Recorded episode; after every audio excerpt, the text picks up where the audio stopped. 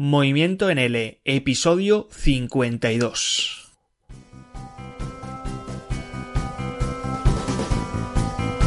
Decía Charles Darwin que un hombre que se permite malgastar una hora de su tiempo no ha descubierto el valor de la vida.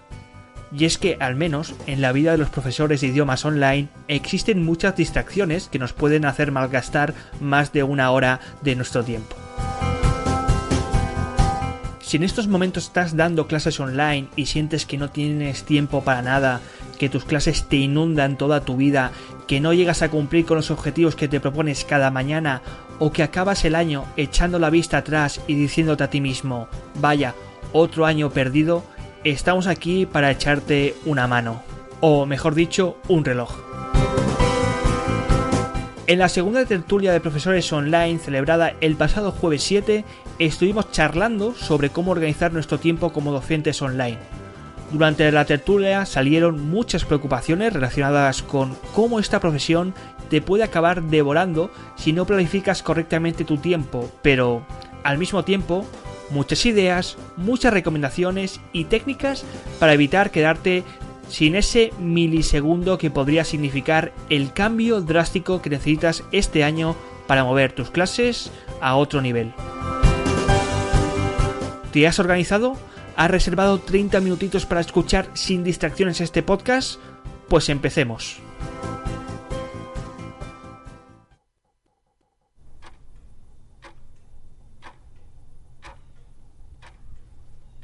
Cuando uno salta al mundo online, salta a un nuevo mundo. Un mundo al que llega muchas veces con una mochilita ya preparada en la que como profesor ha ido acumulando su conocimiento y experiencia impartiendo clases presenciales en diferentes centros educativos.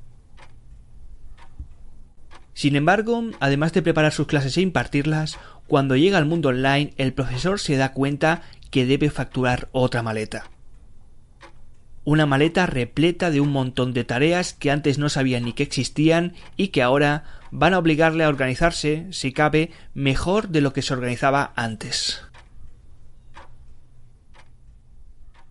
Uno sabe que tiene que ser profe, community manager, tiene que ser gerente de ventas, tiene que ser todo.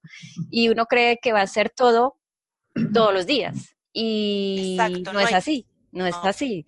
Hay días en los que digamos, el martes voy a ser profe y, punto. No voy a aparecer en ninguna red social. El martes no voy a publicar nada, a menos de que lo haya programado. Pero si el martes no publico nada, no me voy a morir. O sea, así es y punto. Y, y, si, y si el miércoles no, no puse ninguna clase y normalmente era un día en el que mis alumnos podían apuntarse, pues no me voy a poner triste porque no tuve ningún alumno, pues no, pues voy, a, voy a quitarme mi gorra de profe, me voy a poner mi gorra de community manager. A mí lo que me ha funcionado es una, una cosa, es trabajar por días temáticos. Entonces yo sé que cada semana voy a avanzar un poquito en cada cosa. Hay un día que preparo clases, un día que me dedico a la página web, un día, pues esto, ¿no? El gorro de community manager, el gorro de emprendedor, el gorro de profe. Habrá que ir de compras y hacerse con unos cuantos gorros de esos vista la gran cantidad de tareas que tenemos que realizar nosotros los profesores online.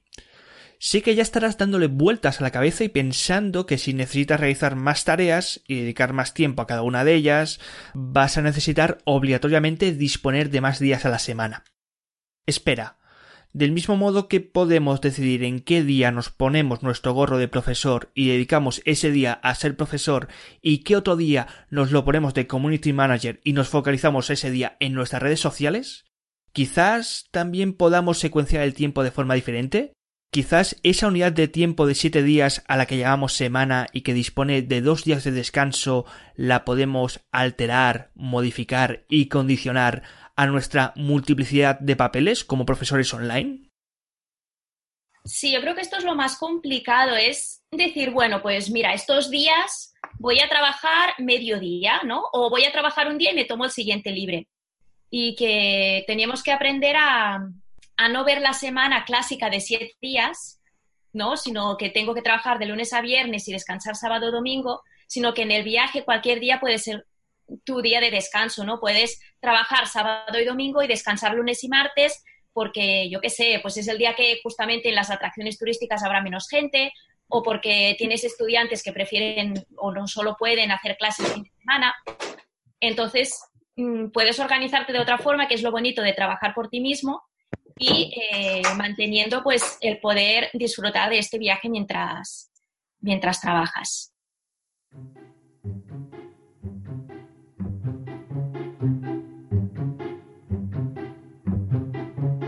Y es que, aunque no todos los profesores viajemos continuamente, para nosotros el mismo camino de la enseñanza es un viaje. Un viaje en el que conocemos a muchos estudiantes, utilizamos muchos materiales y dedicamos muchas horas a un proceso centralizado en nuestros alumnos y también en nuestro negocio. Y claro, al viajar tanto la información se sobredimensiona, se diversifica, los caminos se duplican y muchas veces no sabemos hacia dónde continuar. Probamos tareas y realizamos proyectos aquí y allá que muchas veces nos hacen perder el foco. Sin embargo, lo peor de todo no es tanto actuar sin foco, sino no actuar.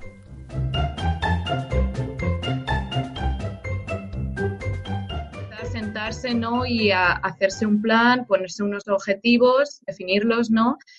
Y dejar de dispersarse, ¿no? Es decir, pasar a la acción, porque a veces hay mucha parálisis por análisis, empiezas a leer de aquí, allá, allá, uy, podría hacer esto, podría hacer lo otro. Empieza a hacer algo, ¿no? Prueba una cosa, dos, ponte objetivos y mm, divide esos objetivos en tareas que puedes hacer cada semana y cada tarea en micro tareas que puedes hacer cada día, ¿no? Eh, cuando estés haciendo esas tareas, evita distracciones, fuera WhatsApp, fuera redes sociales en general, céntrate en esa tarea y ya está. Que vayas consiguiendo poco a poco esos objetivos. Y cuando los termines, pues vuelves a leer, vuelves a pensar, vale, ¿qué puedo hacer ahora? Esto me ha funcionado, haces una revisión, si me ha funcionado, pues sigo, si no, voy a probar otra cosa. Es seguir siempre hacia adelante, pero siempre pasando a la acción, ¿no? Que cuando os centréis en algo, que lo terminéis, que no paséis de proyecto A a proyecto B a proyecto C, en la semana siguiente otra vez proyecto A, proyecto B, proyecto C, no, hacer proyecto A durante los días que hagan falta hasta que lo terminéis y luego seguís con otra cosa. Mm. Para que sintáis también que vais acabando. Avanzando, sí. Porque si no, la energía se, se, dispersa, se diversifica. Se, sí, yo creo que tenemos que. Sí, yo en la agenda he intentado cambiar una cosa que era, en vez de tengo que hacer, tengo que terminar o sea, lo que me apuntaba ya no era lo que tenía que hacer, que no sabía si iba a terminar o no, lo que tú dices, ¿no? Lo empiezas pero no terminas. No, pues al final eran las cosas que eran más urgentes y que tenía que terminar, o sea, no que hacer, sino esto tengo que terminarlo, pues esta semana, pues en tres días, pues en un día, ¿no? Entonces es verdad que te ayuda a clarificar. Una acción basada en planificar, realizar y luego reflexionar. Este es el camino para evitar la famosa parálisis por análisis o la parálisis por sobreinformación. Ahora bien, la pérdida del foco y en consecuencia poner nuestro tiempo en tareas estériles se produce en muchas ocasiones porque no sabemos priorizar exactamente nuestros objetivos ni secuenciarlos correctamente. Maldita multitarea, cuánto daño nos ha hecho porque, estimado oyente, tú ya habrás planificado en qué objetivos te vas a centrar este año, ¿no? Ponerse objetivos alcanzables Mm, porque, Y no ponerse una lista gigante, porque eso yo también al principio hacía esa, me ponía una lista gigante de cosas que no podía cumplir ni de casualidad, ni, ni a lo mejor ya estaba inspirada, que no es que no tuviese ganas, sino es que ya no me daba.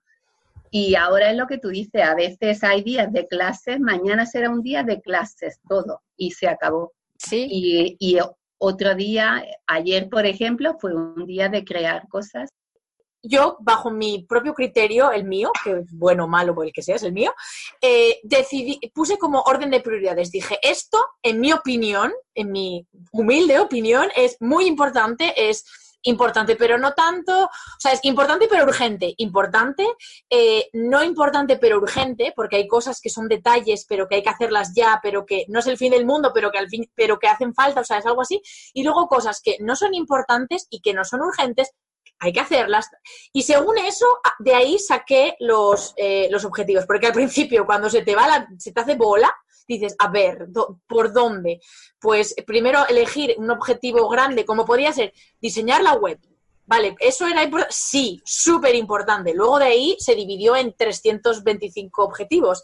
Pero dije, bueno, de esa lista de cosas, tener mi página web, esto es importante y es urgente. Venga, un uno, o no, una estrella, no me acuerdo cómo lo hice.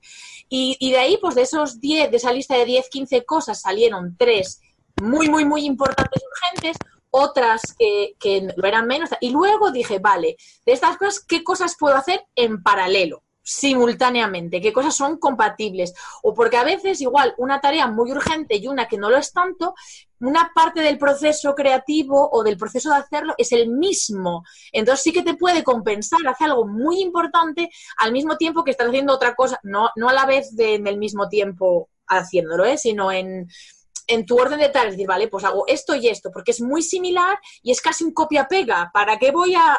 Entonces, así lo fui haciendo hasta que la montaña dejó de ser así a ser una, la montaña que es ahora, que siempre se van añadiendo cosas, vas quitando y se añaden, pero ya para mí, por lo menos, es mucho más abarcable. Pues al final va a resultar que esto de ser organizado lo vamos a tener que terminar aprendiendo porque no nos lo han enseñado en la escuela. Analizamos, procedemos a la acción y luego reflexionamos para poder ajustar los objetivos más importantes y luego evaluar si finalmente los hemos cumplido o no. Suena fácil, ¿verdad? Pararse a pensar y establecer qué objetivos queremos cumplir durante este mes, esta semana u hoy mismo no parece muy difícil. Pero ¿qué sucede cuando una tarea que creíamos que nos iba a llevar poco tiempo se nos alarga más de la cuenta y afecta a la organización y a la realización de las demás? Es lo que decía Natalia, por ejemplo, empiezas con algo, esto me va a costar una hora y a lo mejor me cuesta dos horas y ya se me ha ido el plan al traste. Sí que es verdad que a mí me cuesta anticipar el tiempo que tardo. A veces pienso voy a tardar la leche y lo hago súper rápido o al revés. Es algo que me cuesta, mm. porque me da la impresión, no sé si os pasa a vosotros, que también depende del día que tenga. Hay días como que es un poco más creativo, todo fluye, te viene, escribes un artículo en 10 minutos, planificas mm. las clases que dices, venga, te viene todo. Y entonces, estoy en blanco, no sé qué hacer, creo que me repito, eh, venga, va, voy a escribir un artículo en blog, estoy así media hora, no se me ocurre nada, y entonces, claro, tardo mucho tiempo, pero porque no, no es el día. Y entonces, claro, es difícil a veces anticipar, ¿no? Las tareas se nos van de las manos. Vamos a ver, ¿cómo ponemos todo esto sobre el tablero? ¿Existe algún consejo útil o alguna metodología de organización que nos permita estructurar fácilmente la realización de estas tareas, subtareas, objetivos principales y objetivos secundarios dentro de a poder ser los plazos de tiempo previstos? Esto es lo que se llama el time blocking, que ahora se ha puesto de... que creo que nos hacíamos de pequeño, que tú ibas a clase y tenías matemáticas de, de 8 a 9, y luego hacías, eh, yo qué sé, ciencias de tal a tal. Entonces tú tenías bloqueado las franjas de tiempo en el cual pues hacías algo, ¿no? Y yo creo que es el sistema más sencillo que hay, el más efectivo, al menos para mí, es lo que mejor entiendo. Ni GT... A mí me va súper bien. Yo lo utilizo y, y, me va genial. Yo tengo bloques fijos, ¿no? Y bloques que se mueven y cada cosa de cada color. Entonces, en la preparación de clases es un bloque que me voy moviendo. Entonces, eh, para que nunca me pille el toro, ¿sabes? Yo siempre me lo pongo con tiempo y me preparo a lo mejor las de los dos días siguientes y luego muevo ese bloque al próximo momento donde tengo tiempo, donde voy a estar despierta y, y enérgica para, para preparar de los dos días siguientes. Y esto con Google Calendar se hace rápidamente, te puedes poner con todos los colores. Rapidísimo, arrastras, pum, pum. Y ya está. Sí, sí, ni, ni, ni 50.000 estas herramientas que hay para organizarse. Yo utilizo una agenda física y el Google Calendar con este sistema que comentas, Elena, y ya está. Google Calendar para todo, o sea, agenda física no utilizo, tengo la aplicación también en el móvil y es que me, ahí me lo apunto todo. Y lo que no está en mi calendario es que no existe. Y otro es ponerme las tareas en un calendario en el calendario de Google. Porque yo antes me hacía listas en una lista y no te das cuenta de la cantidad de cosas que le pones a una semana. Pero cuando tú lo pones en el calendario y le das, mira, dos horas para esto, tres horas para esto, cuando se te ha llenado el calendario, ahí ya te das cuenta de que no caben más tareas. El famoso time blocking, ahora tan de moda, es una buena forma de controlar el tiempo de una tarea y de ir ajustándola según los imprevistos que han comentado anteriormente las compañeras para que, en definitiva, no nos afecte a esa organización de tiempo que ya hemos planificado. Pero, estimado oyente, hay algo de lo que nunca nos podremos salvar.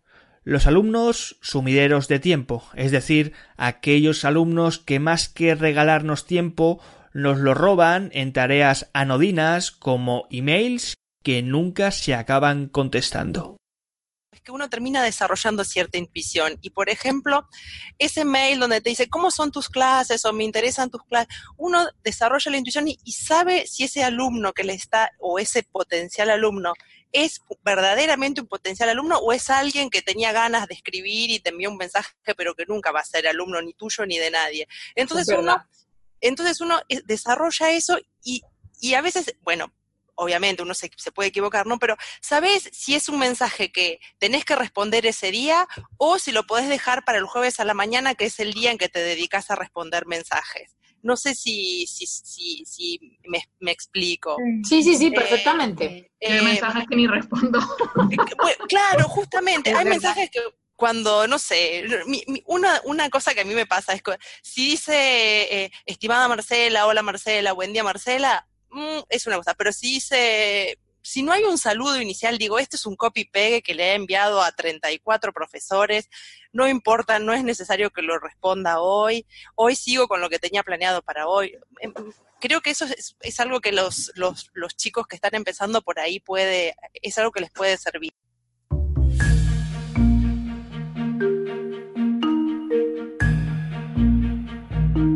Seguro que a estas alturas del podcast te estás preguntando ¿y qué sucede con la preparación del material?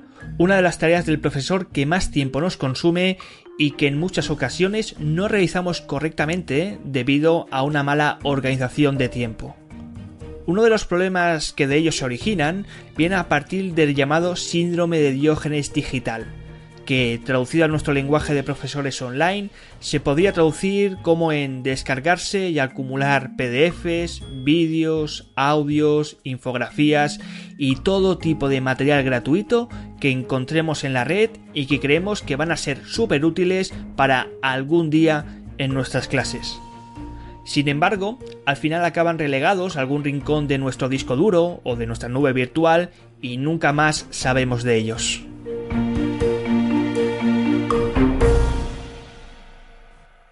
Lo que yo decía es que eh, empecé a acumular los, documentos y armaba listas de reproducción en YouTube y, sets en SoundCloud y, en, Pinterest y en las redes según la especificidad del documento. Y mm, eh, lo que yo les contaba a los compañeros del grupo era que mi primer sitio web fue, por ejemplo, era una página donde yo había, puesto todos estos iconos que me llevaban directamente a, YouTube en mi canal, a mi canal, porque así me accedía, accedía rápidamente.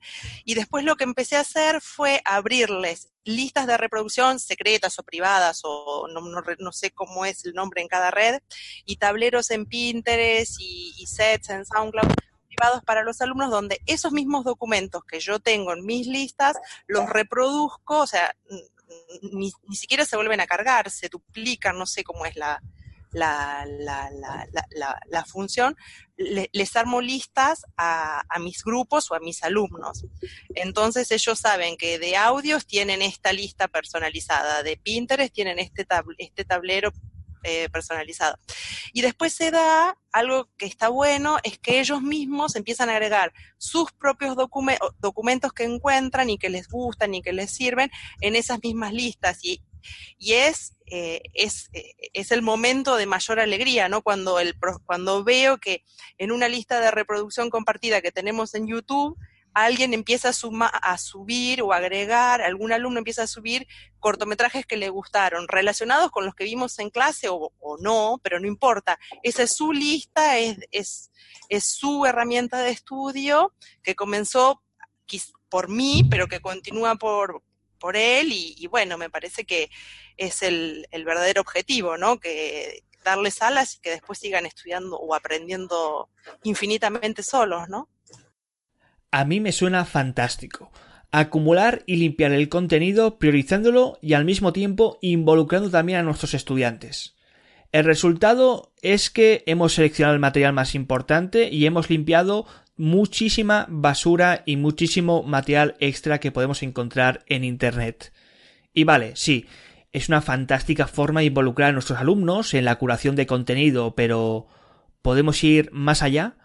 Podemos también involucrarlos en la forma que tenemos de gestionar el material y permitir que nos echen una mano ante tantas planificaciones y materiales desperdigados que después de tantos años como profesores online hemos acumulado?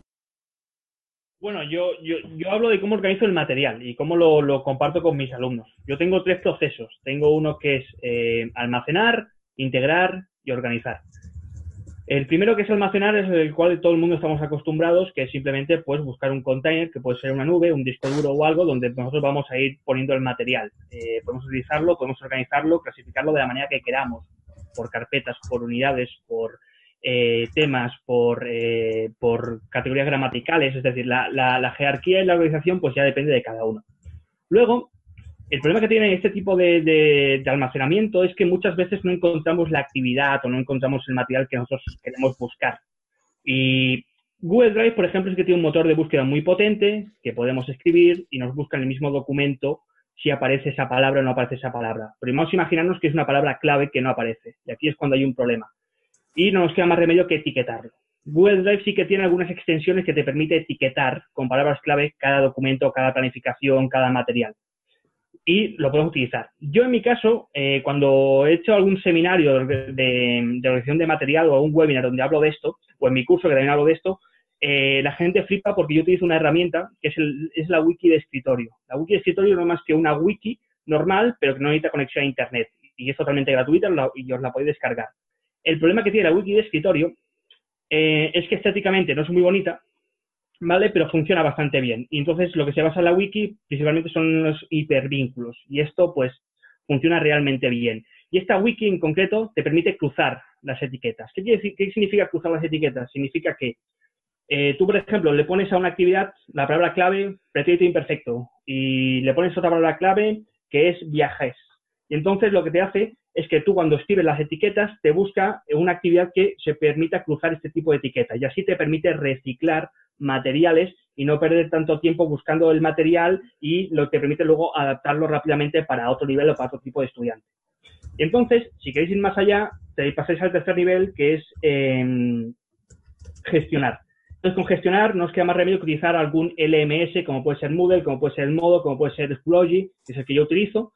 Y estos LMS, además de permitirte la función de almacenamiento, también te permite luego coger todo este material y crear un entorno de aprendizaje em, que lleva tiempo, porque tiene que estar basado, no es tan sencillo como simplemente almacenar, sino que tiene que haber, digamos, una línea y unos criterios de evaluación.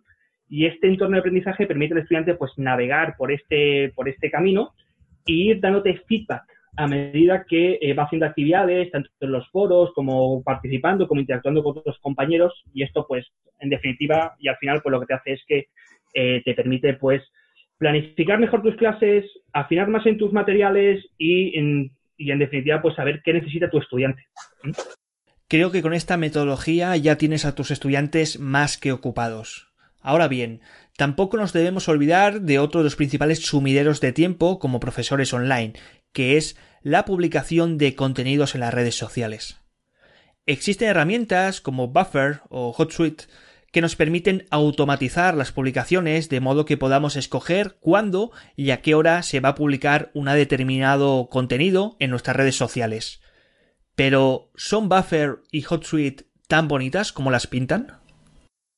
Referente a lo de las redes sociales, algo creo interesante que eh, se habló y, e interesante porque hay gente con mucha experiencia en esto, es que, que aunque trabajaron con automatización, eh, a lo largo o al final decidieron hacerlo personalizado, decidieron dejar de lado las herramientas eh, porque pensaron que era de alguna manera tal vez más efectivo y tal vez en eso me pueden ayudar los que, los que lo mencionaron. Sí, fui yo la que, la que dije que eh, estuve durante mucho tiempo programando mis publicaciones eh, y sí, claro que es mucho más efectivo, más productivo, ¿no? Porque en un día al mes me podía programar todas las publicaciones de, de un mes, ¿no? y ya me olvidaba y solo me metía a contestar a comentarios. Pero esto se me desbordó un poco porque a veces tenía, no sé, 40 comentarios. Entonces ya a veces estaba tan cansada que le daba solo like, like, like, no contestaba. Y eh, a veces pues me apetecía publicar otras cosas más espontáneas. Entonces ahora he decidido hacerlo más manualmente, que aunque no publique todos los días, me da tiempo a contestar más personalmente todos los comentarios. Y aparte, mis publicaciones son más espontáneas, digamos. Publico la foto del día, que algo que he hecho hoy, alguna reflexión que me ha venido hoy, eh, etcétera. Yo es que además yo creo que eso es lo que quiere, lo que quieren las redes, ¿no? Porque eso crea también interacción y ya sabemos que eso es lo, lo que hay. A ver, eh, programando también. Ya te digo que me, porque además cuanto más publicas, eh, el algoritmo te favorece, ¿no? No soy una especialista en algoritmos, entonces puedes tener más, muchos más comentarios. Seguramente algo que te, eh, te hace ahorrar tiempo, pero tiene un, por, por, por, lo que comentamos, tiene un, inconveniente, que a lo mejor no te consigue la, la visibilidad de tus posts que tú quisieras, en el sentido que eh, bueno, yo, yo me enteré, estaba callado escuchando, pero de eso sé muy poco. Pero por lo, por lo visto hay, hay, problemas de algoritmos que no hacen que, eh, que algunas eh, publicaciones tuyas tengan menos resonancia de la que podría tener. Yo tampoco soy un especialista en algoritmos, pero es obvio que cuando automatizamos perdemos personalización en nuestro mensaje y muchas veces no nos podemos anteponer a los imprevistos que incluso surgen cuando utilizamos estas herramientas. Además, creo que esto de programar nuestro contenido para que automáticamente se publique en nuestras redes no es tan sencillo como parece porque aun y así debemos seguir un orden. ¿A alguien más le ha pasado que acaba compartiendo contenido sin sentido? Me pasaba, ¿no? Pues tienes mucho contenido, pero al final ibas compartiendo sin sentido, un poco sin sentido. Entonces yo me empecé a hacer un tablero en el que organizo lunes, martes, miércoles, jueves, viernes, sábado y domingo no suelo publicar, más hago algo en stories porque eh, no trabajo y, bueno, esos días me los quiero liberar de redes sociales, no quiero saber nada, pero eh, de lunes a viernes he elegido para cada día lo que voy a hacer, es decir, los lunes pongo una infografía pues de emprendimiento, ¿no? Porque yo tengo, también tengo ese lado de ayuda al emprendedor, emprendedor. Los martes, pues comparto un material nuevo, si lo tengo nuevo, si no lo tengo, lo reciclo, que es súper importante lo que decía Yami, ¿no? Del reciclaje de los materiales. El miércoles eh, suelo poner también a veces un material antiguo o alguna novedad que quiero, que quiero lanzar, por ejemplo, ¿no? Entonces, bueno, aprovecho el miércoles. Los jueves eh, suelo hacer dos cosas. A veces hago etimologías, los jueves o este jueves que voy a empezar una cosa nueva, así que no la digo. Este jueves algo nuevo. Los viernes hago una recomendación de libro. Entonces, ¿yo qué hago? Al principio de cada mes visualizo todo eso, es decir, me cojo mi tablero y digo, venga, pues todos los lunes ya tengo que tener preparadas las cuatro infografías de emprendimiento que voy a utilizar. Martes, puede variar, porque igual quiero algún material que se me ocurre, ¿no? pero mm, si los tengo, pues ya digo, pues venga, este, ay, ¿tengo la foto hecha? No, pues la voy a hacer y ya la tengo. Miércoles, ¿qué material puedo reciclar que, me gustó, que cuando lo compartí no había tanta gente? Pues venga, voy a buscarlo. Jueves, ay, las, las etimologías. Al final ahora voy a cambiar, voy a hacer otra cosa, pues lo mismo, ¿no? Crearlo. Al final es anticiparte a todo eso y organizarlo muy bien y programarlo. Por ejemplo, Yamil contaba que ella mm, publica muchas cosas sobre cultura y sobre actualidad. Y Olaya también contaba que cada día pues, va publicando diferentes contenidos, entonces, mm, de diferentes temas. Entonces, tematizar, hacerlo todo como más específico, ¿no? Más concreto. Tematizar, tematizar y tematizar. Una unidad de tiempo, un tema. Esto es foco puro y duro. Y claro, después de escuchar todas estas recomendaciones, técnicas y herramientas de esta tertulia, en cuanto a cómo organizarnos, pensarás que todas tus preocupaciones se han terminado, pero no. Siempre quedarán los días oscuros y aquellos momentos donde todo parece que se pone cuesta arriba tengo un libro que habla sobre esto, ¿no? Sobre la fase del ciclo menstrual y Amén. Ana a mí es que me lo clava, o sea, hay momentos en los que estoy súper creativa, con una energía increíble, y me pongo a hacer material y hay otros momentos que, que estoy en plan bajón y que, y que no, no, tengo, no tengo ninguna idea, no tengo ninguna ganas de preparar una clase. Sí, yo el día que tengo mal día, al final digo lo que tú dices, hoy voy a sobrevivir, ¿no? Voy a sobrevivir, voy a intentar dar buenas clases y mira, me pongo a ver Netflix, mm, me meto las a las 8 a la cama, me pongo, me veo un par de películas y al final también estás en esto para llevar una buena vida. Puede que nosotros, los chicos, no tengamos problemas de ciclo menstrual, pero también tenemos nuestros problemas. Aún y así, siempre nos quedará Netflix y otras pequeñas cositas que nos dan un respiro de vez en cuando en esta ajetreada profesión y que no tienen más objetivo que hacernos disfrutar de la vida. Y a mí me, me gustaría insistir en esa idea de disfrutar de la vida al mismo tiempo, sobre todo para los que empiezan, que uy, hay tantas cosas que hacer y estáis tan motivados que al final se os olvida que hay otras cosas importantes y puede repercutir luego en vuestra vida familiar. Entonces, creo que es importante para no perder la motivación al final, para no quemarse, desconectar eh, por lo menos un día o dos a la semana hacer buenos descansos entre clases o entre dos horas, no sé, cada uno se pone su límite, pero es importante, es muy importante para luego rendir mejor y para estar más motivado.